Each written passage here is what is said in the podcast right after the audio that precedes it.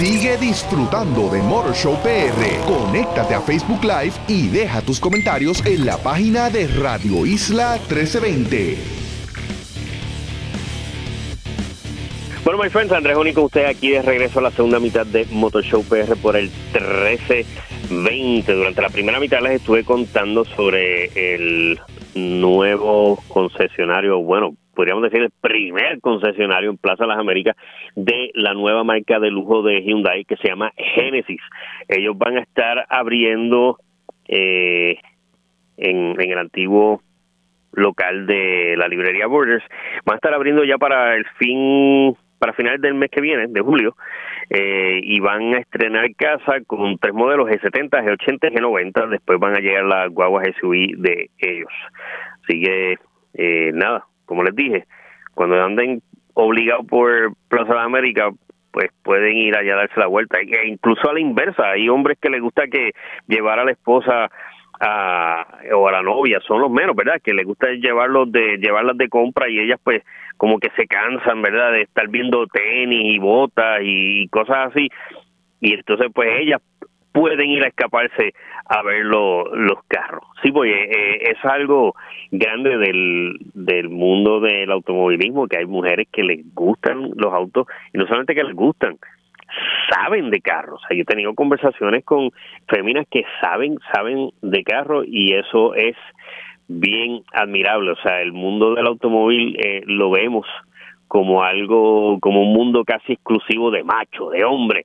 No, my friends, esto, eh, hay mujeres que saben y las, o sea, el largo tiempo que llevo como periodista automotriz, eh, la inmensa, pero la inmensa mayoría de posiciones eh, importantísimas dentro de las automotrices, de las distribuidoras y de los y de los concesionarios, la inmensa mayoría de esas posiciones, especialmente en mercadeo y relaciones públicas, son lideradas por mujeres. O sea, que el mundo del automóvil, ese estereotipo de que es de macho, no, my friends, es un mundo bien mixto en el que pues todos lo disfrutamos por igual. Bueno, les aviso, paso ahora a, otro tema, pero les aviso que mi programa Locos con los Autos, los sábados con, con el amigo Ferdinand Pérez, eh, cambia de horario. Desde que comenzamos, ya llevamos dos años, ya llevamos ciento, 105, 106 episodios más o menos. Llevamos ya dos años. Eh, siempre, pero siempre ha sido a las dos de la tarde por Univisión Puerto Rico.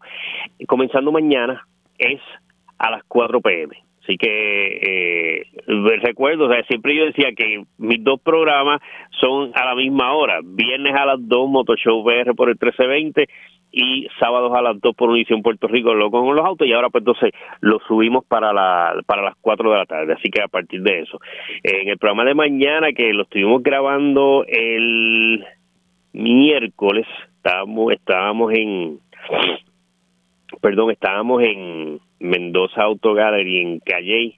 Geográficamente Sidra, pero es Calley. Eh, perdón, exacto, geográficamente es en Sidra, pero el área todo el mundo la asocia con, con Calley. Eh, cosas de la, de la geografía puertorriqueña, que hay lugares que son en un municipio, lo, asociamos con un municipio, pero realmente es en otro. Un ejemplo, un sitio donde pues, yo, pues, por donde me muevo muchísimo, el sector Apolo en Guaynabo parte de parte de Apolo geográficamente es San Juan igual que también por allí cerca el shopping de Santa María eh, que es Guaynabo pero el área como tal tiene pedazos que tocan en, en San Juan entonces pues eh, siempre mencionamos a, a Mendoza Auto Gallery como que es en Calley pero geográficamente es Sidra. Es más, yo creo que es que al lado, justo al lado le pasa la quebradita que, que eh, divide los dos los dos municipios. Pues eh, desde que un poco antes de que abrieran los dealers al público, eh, pues hemos estado visitando concesionarios, pues para eso mismo, o sea, para que la gente sepa que ya los dealers están abiertos. Y entonces pues ya llevamos varias semanas en las que la dinámica es pues visitar algún algún dealer y y probar algunos de sus carros. Entonces ya está nuestra tercera visita a Mendoza y entonces para el programa de mañana voy a estar manejando dos carros bien interesantes. Uno es un Lotus Évora es un modelo del 2013 y el otro es un Lexus R, RCF Track Edition. Esto es nuevo de paquete y un modelo bien, bien eh, exclusivo. Eh, siempre que seleccionamos carros en específicos para el programa, eh, siempre buscamos que tenga cierta relación. Hubo un episodio en el que manejamos un Porsche 911 y en el mismo episodio el nuevo Corvette Stingray C8. Lo hicimos porque pues ambos son carros bien deportivos, son los máximos carros deportivos de sus respectivos países, el Porsche en Alemania y el Corvette en Estados Unidos, y porque ambos son de motor trasero. Eh, el 911 pues ya en propiedad es motor trasero, el, el Corvette es lo que se llama un mid-engine, un motor de instalación central, pero o sea, técnicamente está pues en la parte de atrás del vehículo. Entonces pues eh, los que manejamos el, o manejé más bien el, eh, el miércoles, pues la relación entre uno y el otro es que son carros pues altamente eh, deportivo de cuatro pasajeros los dos, aunque el Lotus Segura no parece un carro. Es más, yo diría que el Lotus Segura jamás debería ser mencionado como un carro de cuatro pasajeros porque tiene asiento trasero, supuestamente para dos personas, cada asiento trasero con su cinturón de seguridad, o sea que puede, simplemente por tener esos cinturones de seguridad, puede decir que es un carro de cuatro pasajeros, legalmente pero la gente no ahí atrás. Vean mañana el programa para que vean el ejercicio, literalmente, el ejercicio de gimnasia y de contorsionismo que tuve que hacer para montarme en ese asiento, para bueno, primero para entrar en ese asiento trasero y segundo para permanecer allí. Que los muchachos hicieron una maldad y me cerraron las puertas y me dejaron en ese calor, en, en ese asiento atrás que uno no puede, my friends, no puede ni moverse. O sea, es increíble. Eh, pues esas eran las similitudes. Pero la otra similitud es una similitud como que escondida, no todo el mundo la sabe, y es, o sea, ya les dije que era un carro bien deportivo, un carro para cuatro pasajeros. De hecho, el RCF tiene un, un asiento trasero muy superior al del Eura, o sea, un asiento trasero que sí se puede usar, no muy cómodo, pero sí se puede usar. Eh, el del Eura no, y lo van a ver mañana. Entonces, la otra similitud, y esto pues muy poca gente lo sabe, es que los dos son Toyota. Los dos son Toyota, y te van a decir, un Lotus, pero eso es otra marca, ¿cómo es que va a ser Toyota? No es Toyota, pero el motor es de Toyota y les va a sorprender cómo de dónde sale, de qué carro sale el motor de un carro tan exótico como el Lotus Evora. El Lexus RCF Track Edition tiene un V8 de 5.0 litros y creo que son 474 caballos de fuerza, algo así más o menos, 480, 4, eh, son 400 y pico altos. Y el motor es de Toyota. Ese 5.0 es de Toyota. Entonces, el Lotus Evora carro eh, muy orgullosamente inglés, británico, con el entrepuerta tiene la bandera el Union Jack, la bandera, la preciosa bandera de, del Reino Unido está allí. O sea, un carro muy británico, pero en motores de Toyota. Eh, él tiene un V6 de 3.5 litros, eh, 364 caballos de fuerza, y les va a sorprender de dónde viene ese, ese motor, y lo, explico en el programa de mañana. Es el motor de un Camry, my friends. Es el motor de un Camry, un carro exótico. Claro, Lotus por su experiencia en, en carros de carrera, eh, en carros deportivos, pues le saca mucho más a ese V6 de Camry que la misma Toyota. O sea, Toyota pues sí, se lo puede trabajar y sacarle más todavía, pero lo deja en, esa, en las especificaciones necesarias, adecuadas para un Camry. Eh, Lotus pues explota el potencial del carro y le sube el caballaje tal vez por 100 caballos, casi 100 o 70 caballos más.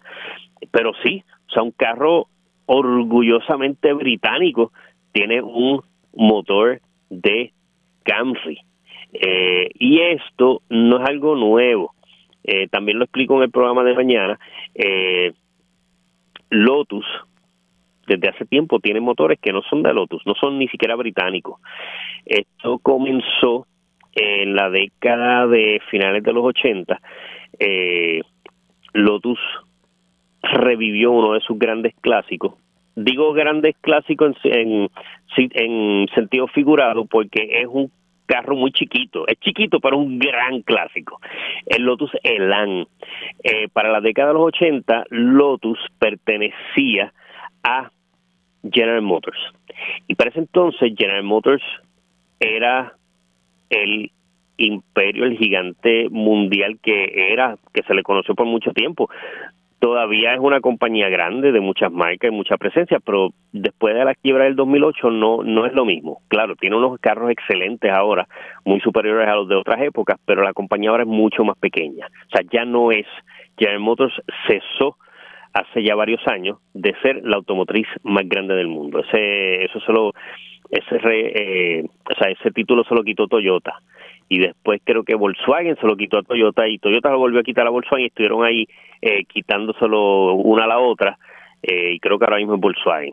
sí, estoy casi seguro que ahora mismo es Volkswagen. Eh, Motors yo creo que bajó como un tercero o cuarta posición más o menos. Eh, pues en aquel entonces eh, General Motors decidió que su compañita chiquita británica Lotus iba a revivir el Elan, pero cometió graves ofensas. Eh, y les digo graves ofensas, para mí realmente una de ellas es transparente, pero digo que es una gran, una gran ofensa porque Lotus es una automotriz, una marca de mucha tradición y es una tradición muy admirada. Y si tú le cambias la fórmula, los fans más ortodoxos y más fieles de la marca lo van a tomar como un insulto, lo van a tomar como una aberración, eh, como una blasfemia. Algo así como pasó cuando Porsche lanzó su primera SUV, la Cayenne, que para los fans bien fieles ultrarradicales de la marca eso fue un insulto. O sea que, ¿cómo va a ser que Porsche tenga una SUV, un carro de fama, una guagua de familia? Sin embargo, la historia se la ha hecho muchas veces.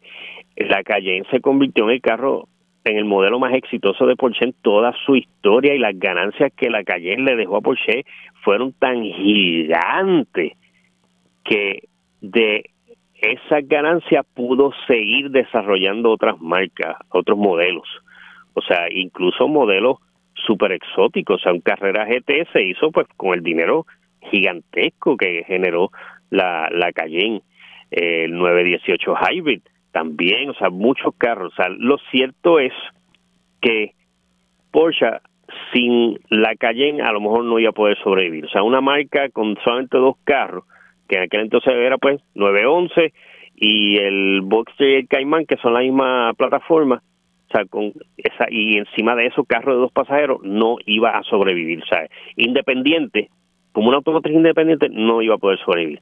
Entonces, pues, creó la Cayenne y ya, se los dije, o sea, la eh, generó muchísima, una ganancia gigantesca. Pues entonces, en el caso de Lotus, eh, al ser una marca de mucha, mucha tradición, si le cambias algo a la fórmula, la gente se va a enardecer. Y General Motors le puso al Lotus Elan de segunda generación, o sea, la cosa fue doble. No solamente le cambiaron la fórmula a la marca, encima de eso le cambiaron la fórmula a su máximo clásico, el Lotus Elan. Pues teniendo General Motors en aquel entonces un portafolio tan gigante de marcas de tantos países, pues decidió, vamos a ponerle un motor de Isuzu al Lotus Elan. Ya Isuzu y Lotus venían ya de varios años de colaboración conjunto. Eh, eh, por ejemplo, Lotus dando la asistencia de suspensión al precioso Isuzu Impulse, eh, que algunos venían con el seguido de Handling by Lotus. O sea que ya las dos marcas tenían su, dentro de la sombrilla General Motors, tenían eh, cierta relación y GM, pues digo, pues vamos a ponerle el motor de, de, de Isuzu al, al Lotus Elan. Y my friends, no es lo mismo ponerle suspensión de Lotus a un Isuzu que ponerle un motor de Isuzu a un Lotus. ¿Ven la diferencia? Es grande. O sea, es para el dueño de, de un Isuzu, en aquel entonces era súper admirable y le levantaba el ego que su carro tuviera una suspensión de Lotus, pero al dueño de un Lotus era humillante que tuviera un motor de Isuzu. Ok, eso pues, yo puedo vivir con eso. Yo a mí, a mí realmente no me molesta cuando un carro tiene un motor de otra marca, no me molesta. Ahora, donde pecó gigantemente General Motors fue en que hizo ese Lotus Elan de tracción delantera, son una marca que siempre hacía carros de tracción trasera, eso fue un insulto bien grande y eso lo que causó fue que el carro fracasara en el mercado. Una pena, pues un carro precioso. Lotus Elan de segunda generación es bien lindo, búsquenlo en la web, es de, salió como para el 90, 92 aproximadamente, carro bien lindo. Pues ahí es que entonces comienza la práctica en Lotus de utilizar motores de otras marcas, específicamente japonesas. Eh, Lotus en un momento dado por poco desaparece y resurge cuando un empresario italiano se llama Romano Artioli. Ese señor en un momento dado en la década de los 80 tenía mucho dinero y tenía una gran habilidad de, eh, de conseguir inversionistas. Este señor revivió dos marcas grandes durante los 90. Eh, él revivió a Bugatti. O sea, Bugatti estaba muerta por décadas. Y ese señor eh, fue quien sacó a Bugatti nuevamente y produjo un solo carro, el EV110. Entonces, él compró a Lotus, creo que se la compró directamente a GM o creo, eso tengo que verificarlo, creo que GM se la vendió a una compañía chiquita de, creo que era de Malasia, unos inversionistas, y creo que esos fueron los que se la vendieron a Romano Artioli.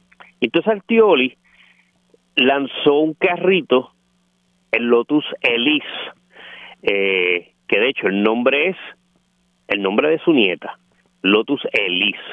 Entonces el carrito tenía la pura fórmula de Lotus, un carro bien chiquitito, bien deportivo, inmensamente ágil en las curvas, eh, liviano, no de mucho caballaje, pero con un caballaje adecuado para poner a volar el poquito peso del carro. Y lo hizo así.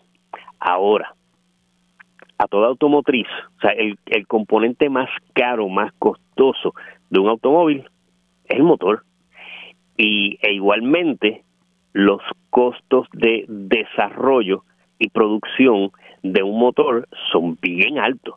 Así que históricamente muchas automotrices, a lo largo de la historia, muchas automotrices han acudido a hacer sus carros con motores de otras compañías. O sea, aquí ahora, ahora mismo pues está la, la gigante pelea esta entre los toyoteros que no soportan al Supra porque es un carro hecho por BMW. Esto está ocurriendo toda la historia del automóvil. Es más, el carro que más admirado por todos los toyoteros, el Toyota 2000 GT. Lamento informarle a algunos que no era un Toyota, era hecho por Yamaha. Yamaha hizo el proyecto, se lo es más, ni siquiera era para Toyota, era para Datsun. Yamaha hizo el concepto del Toyota 2000 GT, o sea, de este carro 2000 GT, se lo ofreció a Datsun y Datsun le dijo, vamos a meter chavo, vamos a hacer ese carro. Y durante el negocio, en un momento dado, Datsun se echó para atrás entonces Yamaha se quedó ahí con un carro ya casi desarrollado, no podía hacer nada y se ofreció a Toyota. A Toyota le gustó y dijo, vamos a tirarlo. Y, y el máximo clásico de Toyota, no hecho por Toyota, era hecho por Yamaha y no era para Toyota, era para Datsun. O sea que estas mezclas automotrices no deben de, de ofender a, nadie realmente. Eh, pues entonces, cuando Romano Artioli eh, revive a Lotus, pues tenía chavo para hacer el carro pero no tenía chavo para desarrollar un motor. Pues acudió a Toyota. Y entonces el motor que tenía el Lotus Elise era el mismo motor de la última generación del Toyota GTS. El mismo motor. Pero como les digo, Toyota sabe, eh, eh, Lotus sabe cómo sacarle el máximo provecho a un motor. Y se lo puso a, este carrito. Y la relación funcionó a, la Elise. Y luego al, al, a la versión de capotadura se llama el Exige entonces, esto funcionó tan bien que entonces se quedó la práctica de Lotus de comprarle motores a Toyota. Entonces, al hacer un carro más grande, el Évora, que fue el que manejé el, miércoles, le pusieron otro motor más grande, el de Camry, 3.5. el V6.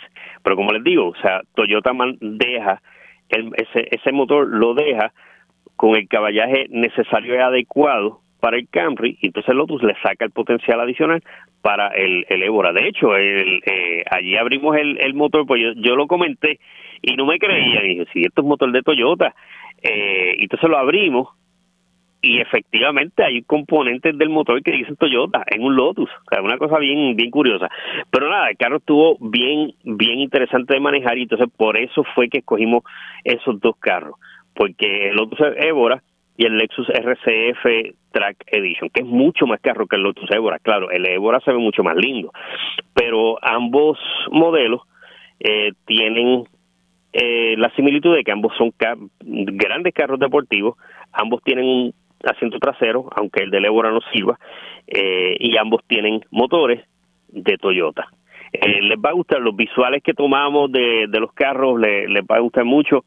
los dos son carros que pintan preciosos, bien lindos los dos, eh, especialmente el Lexus RCF con todos los componentes que tiene de carbon fiber o fibra de carbono eh, y el gigantesco spoiler que tiene en, en la parte de atrás. Así que le es un episodio de episodio de mañana que les va a gustar mucho. Si no lograran verlo mañana, lo pueden ver entonces después eh, durante la semana en mi canal de YouTube. En YouTube buscan mi nombre Andrés O'Neill o pueden buscar el nombre de, de mi eh, de mi contenido que es Motor Show PR y entonces ahí directamente llegan a, a mi canal y ahí hay 200 ahora mismo hay como 215 videos y está la mayoría de los episodios de Locos con los Autos. De hecho, esta mañana, sí, esta mañana saqué un video de hace, eh, un episodio de hace par de semanas, están arriba la mayoría. O sea que si no logran ver el programa mañana, pues lo van a poder ver en mi, en mi canal. Y ahí entonces pues pueden ver todos estos videos que yo hago, esto que no pongo en el programa, que son pues de mis búsquedas por ahí, por los montes de la isla, buscando carros interesantes, carros en buenas condiciones, carros eh, olvidados y abandonados, como los Citroën, la, la, la larga racha de Citroën que he estado hallando y fotografiando últimamente, el carro que yo pensaba, se los conté la semana pasada, un carro que yo creía que estaba extinto en Puerto Rico, pero a través de la ayuda de mucha gente, lo que yo llamo mi, mi gran red de inteligencia automovilística, que me llaman o me escriben, me dicen, mira Andrés, tal carro está en tal sitio, me mandan una foto, ¿qué carro es este? Y cuando veo, wow, eh, eh, tremendo eh, clásico, tirado un pastizal y allá llego y lo busco. Y entonces, pues, la, por la ayuda de, de la gente que me escribe a, a mi página en Facebook, Motor Show PR, eh, así pues me tirado a, buscar. Y entonces el Citroën DS, se lo dije la semana pasada, yo creía que estaba extinto en Puerto Rico y ya voy por siete. O sea, conseguí uno en Cabo Rojo, que fue el primero que vi en Puerto Rico en décadas, desde, yo creo que desde, desde que yo era un chamaco universitario, yo no veía un Citroën DS en Puerto Rico. Vi ese en Cabo Rojo, eh, después me informaron uno de Ponce, eh, lo encontré, me dijeron la urbanización y yo busqué, tuve que tirarme a buscar calle por calle casa por casa mirando para todos lados hasta que lo encontré. Eh, después, más recientemente, me dijeron de estos tres en Dorado, fui a verlos en una misma casa. Y entonces, después me dije, tan pronto publiqué en mi canal de YouTube lo de los tres Citroën en Dorado, alguien me escribió y me dijeron, mira, en Guánica hay dos, y por tirarme allá a Guánica a ver los carros, hice un nuevo amigo eh, que debe estar escuchando ahora, el señor eh, Redondo. Y, y así es, o sea, este mundo de los automóviles es un mundo en el que uno siempre hace muy, muy buenas amistades, de verdad, o sea, la, la calidad humana de la gente que sigue los automóviles es, muy, muy buena. Eh, entonces, pues, ese tipo de videos los pueden ver en mi, en mi canal de YouTube. De verdad, gente, me meto en sitios bien raros para encontrar carros y, y, y, los encuentro, los encuentro si no sigo, sigo buscando.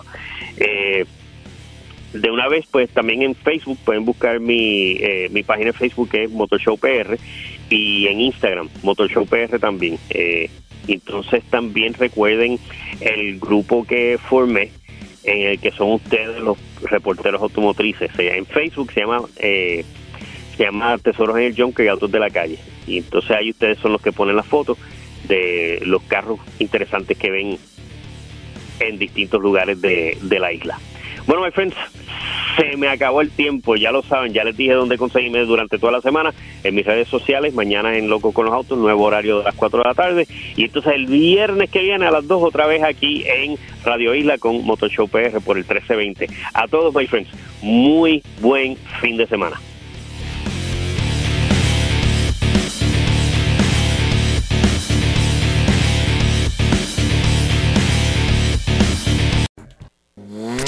Esto es Motor Show PR con Andrés O'Neill.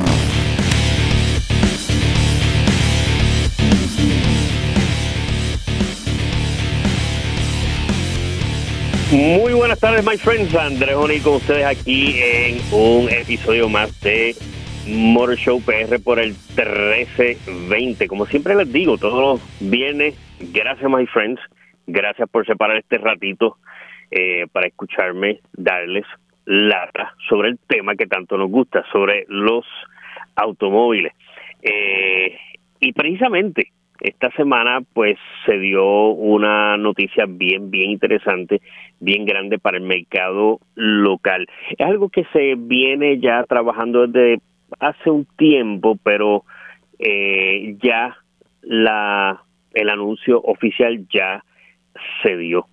Eh, y es algo bien a la misma vez curioso, porque es un lugar que va a abrir próximamente.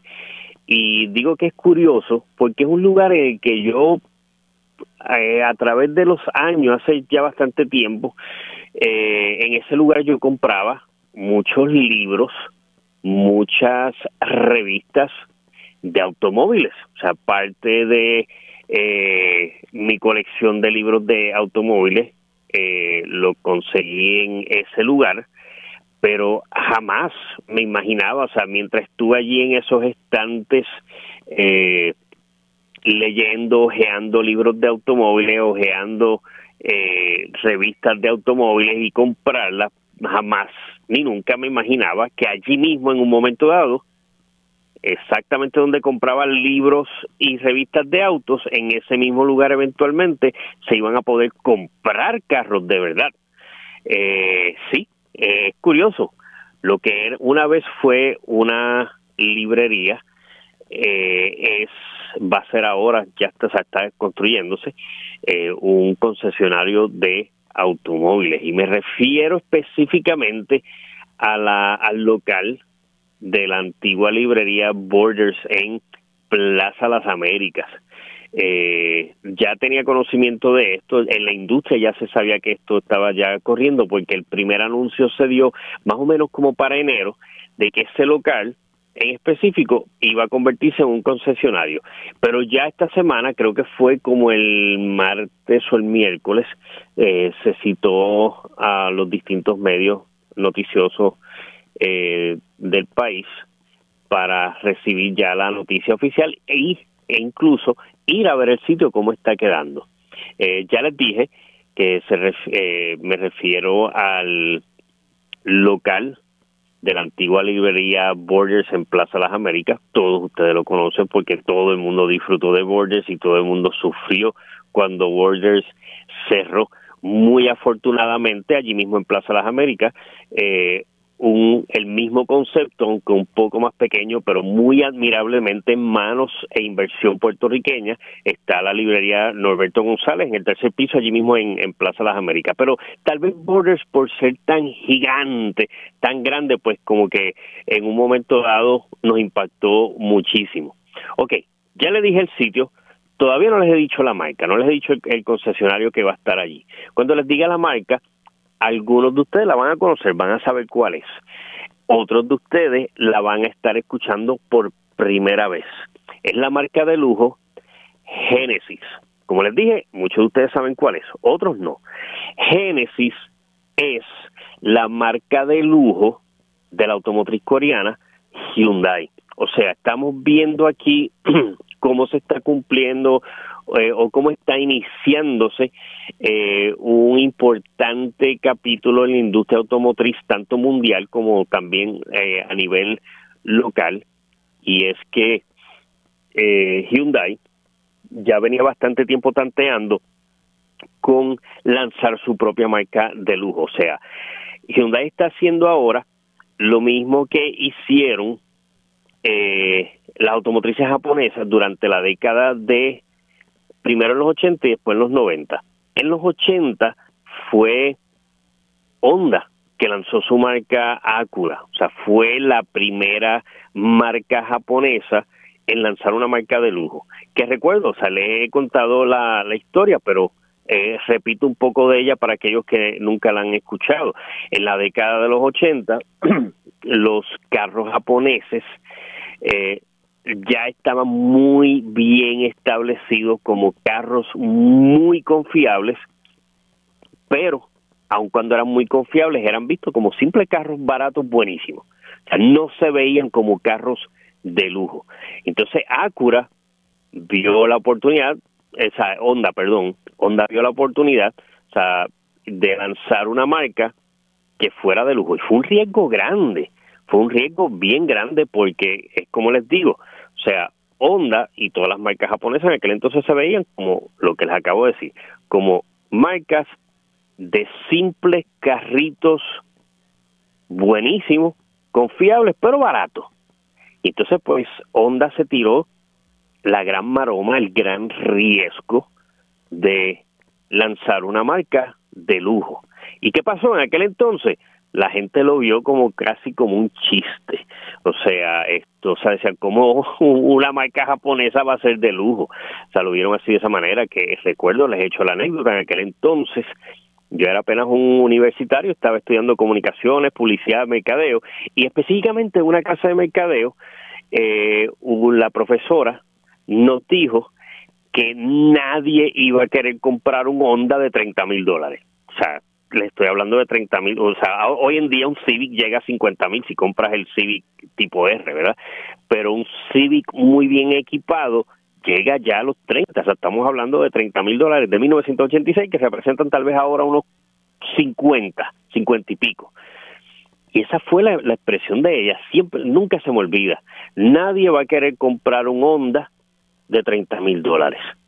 Eh, y mucha gente lo vio así de esa misma manera también. Mucha gente mencionaba como que quién va a querer un carro japonés de, de tan caro. Eh, sin embargo, Acura fue un exitazo gigante con dos carros nada más, con el Acura Legend y el Acura Integra. Fue un exitazo enorme, o sea, tan grande, esto fue en el 86, tan grande que entonces en el 89, como modelos del 90, eh, eh, Nissan lanzó Infinity y Toyota Lexus. O sea, ahí el riesgo no fue tan grande, el riesgo grande se lo tomó Honda. Eh, Toyota y, Nissan vieron entonces caramba pues le funciona a ellos pues vamos nosotros a lanzar nuestras marcas que también fueron fueron y siguen siendo exitosas. Eh, pues siguiendo esa onda eh, 30 años después eh, Hyundai lanza su marca Genesis, que también venían hace un tiempo tanteándolo, porque ellos eh, luego de, del Sonata, luego de varias generaciones del Sonata, ellos lanzaron un carro más grande, mejor equipado, un carro ya casi de lujo, que fue el Hyundai Acera. En nuestro mercado, porque ya en Corea ya Hyundai tenía carros de lujo, había un carro que se llamaba el Grandeur, eh, que era un carro pues que sí está muy muy bien equipado era un carro de lujo, eh, pero para nuestro mercado pues lanzó el, el Acera, eh, después lanzó un modelo que no me recuerdo el nombre, eh, que era más grande que el Acera, eran unas iniciales, no me recuerdo ahora mismo, eh, porque ese modelo se lanzó en Estados Unidos, pero no se trajo aquí. Hay unos cuantos de ellos, esos carros llegaron aquí, pero fue por, pues, eh, por concesionarios independientes que los compraban usados en Estados Unidos, los importaban a Puerto Rico y entonces pues se vendían. El XG 600 o 900, algo así se llamaba. Entonces, después de eso lanzó este megacarro que se llamaba el EQUS, EQUS ellos lo escriben E-Q-U-S, el ECUS, que ya estamos hablando de un carro de eh, 80, 90 mil dólares. O sea, un carrazo de lujo. Pero todavía no era una marca, era un Hyundai Ecus. Aunque el carro como tal, ninguna parte de la carrocería decía Hyundai, era como, eh, solamente decía Ecus. Entonces después lanzaron, o sea, yo les diría que la los primeros indicios de que venía esa marca de lujo de Hyundai fue cuando lanzó el Genesis Sedan y el Genesis Coupé. O sea, que eran dos carros con el mismo nombre, ambos Hyundai, pero con el mismo nombre, cada uno Genesis, pero uno sedán y uno coupé. O sea que ahí vemos ya un nombre en común con dos líneas diferentes. Y ahí pues ya veíamos que eh, estaban ya tanteando con la idea entonces ya de lanzar una marca separada de, de lujo. Entonces, eh, en un momento dado, eh, dijo que no, que no iba a lanzar esa marca Genesis, pero después sí. Y entonces ya la marca Genesis como tal ya lleva, yo les diría, como casi tres años más o menos. Eh, y entonces, ahora pues ellos, de hecho, sí, lleva ya como tres años y ya tiene una línea amplia de modelos. Eh, y, eso pues lo vamos a estar viendo próximamente. Y entonces pues eh, ya esta semana se anunció y se presentó, o sea, se anunció, nos dejaron ver el lugar e incluso nos presentaron a la gente, al equipo de Génesis. O sea, esto va a trabajar completamente como una marca aparte. O sea, tiene hasta su gerente general, eh, que es eh, Ricardo Viera, un gran amigo de muchísimos años de la industria automotriz, o sea, lo conozco desde que yo estaba empezando como periodista de autos, él también estaba iniciándose en la industria de autos y desde ese entonces somos muy buenos amigos. Y entonces, pues, eh, ha trabajado con, con varias marcas, trabajó con Toyota, Lexus, eh, trabajó con Bella Group, o sea que tiene una muy buena eh, experiencia y entonces ahora eh, es el gerente general de Genesis, o sea que es una marca, es una división de Hyundai, que entonces pues sí, la sigue operando, va a operar como una, una marca aparte. y entonces nos mostraron ya el, el, el dealer, estuvimos allí, una actividad muy buena, muy bien planificada. Yo les diría que, eh, o sea, es la primera, eh, o, sea, o la segunda, yo les diría, no, yo creo que es la primera eh, actividad automotriz a la que voy luego de la, sea, ahora en, los, en la nueva era de la pandemia y fue todo pues muy bien preparado, o sea, cada cual con sus máscaras, eh, los asientos eh, a, bastante distancia, eh, muy bueno. Y entonces, eh, este dire pues ya está bastante avanzado. Para enero, ellos nos enviaron unos unas ilustraciones, unas interpretaciones artísticas de cómo iba a quedar el, el, el, local por dentro, la fachada y todo eso, pero era pues bien lo que le llaman, de hecho, se lo estuve, eh, de eso estuve hablando hace poco, cuando estuve hablando de del Mitsubishi 4000 GT, que lo que está corriendo por la web es una interpretación artística de cómo luciría ese carro, eh, que en inglés y en la industria dicen un rendering. Pues eso fue lo que nos estuvieron repartiendo en enero. Y entonces ahora, pues vimos, como dicen los gringos, the real thing. Vimos ya el sitio verdadero, eh, tal y como está quedando. Y está quedando muy, muy bien. O sea, allí dentro de, de donde era Borders, que antes era González Padín, eh, pues sí, ahí han preparado tremendo dealer de carro. Eh, de hecho, eh, Genesis no le dice dealer, le dice eh, Genesis Mall Experience, el GME, el Genesis Mall Experience. Y entonces un sitio muy lindo, grandísimo. Bueno, ustedes conocen ese local, cuán grande es. Eh, va a tener área de, de exhibición con múltiples carros allá adentro. Y entonces lo que no van a creer, dentro de Plaza Las Américas, un taller de carros allí tienen un taller completo como de, allí yo conté, no me recuerdo si fueron cinco o seis pinos. O sea que allí adentro de Plaza de las Américas hay un taller completo para eh, para atender estos estos vehículos. Claro, ustedes me van a decir y con mucha razón, pero si allí en Plaza de las Américas ya hay un taller, lleva décadas allí, que es el Sears Automotriz y, y sí, efectivamente, yo he llevado carro allí, eh, pero está en una estructura independiente fuera del mall. Aquí en el en el Genesis Mall Experience el taller está dentro del edificio principal de, Plaza Las Américas. Y entonces pues eh, esto va a estar abriendo al público.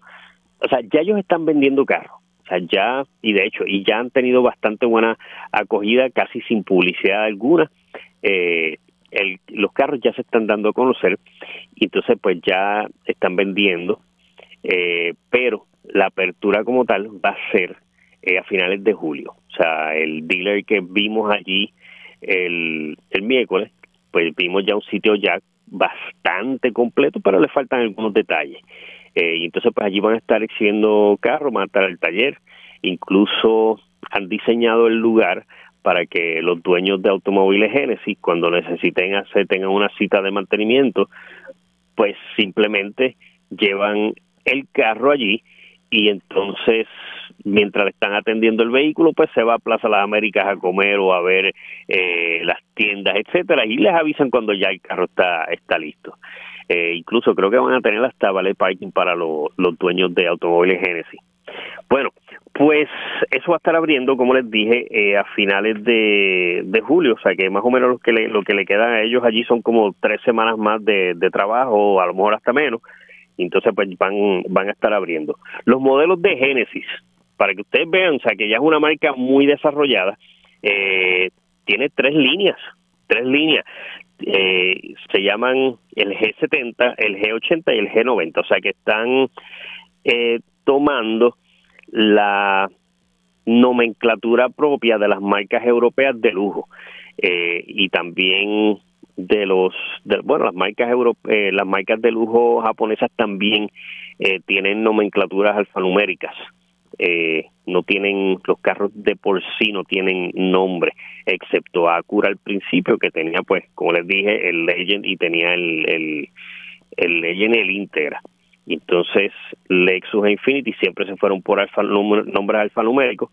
Eh, la mayoría de los carros eh, europeos también de lujo son eh, nombres alfanuméricos y entonces pues Genesis también va a tener G70, G80 y G90 son sedanes eh, y específicamente el G70 es un vehículo que tienen que ponerle el ojo. Vayan aprendiendo sobre ese carro antes de que abra el, el dealer, porque el G70 eh, fue, bueno, él copó varios premios en el 2000, voy a decir, en el 2019, cuando salió, eh, se llevó el carro norteamericano del año en el Auto Show de Detroit, se ganó creo que uno de los premios de Motor Trend eh, y de varias otras revistas, o sea, es un carro que viene ya pues nuevo, completamente nuevo en el mercado y ya viene con un pedigrí, un pedigrí fuerte, bien de mucho peso, o sea, con, como dicen en inglés le dicen, hay un hay un término relativamente nuevo en inglés que llevará tal vez como tres o cuatro años, le dicen street cred. Y eso viene de street credibility, o sea, la credibilidad que uno tiene en la calle. O sea, tienes standing, vamos a poner como diríamos nosotros. Pues estos carros ya vienen con street cred, ya vienen con eh, credibility, específicamente el G70.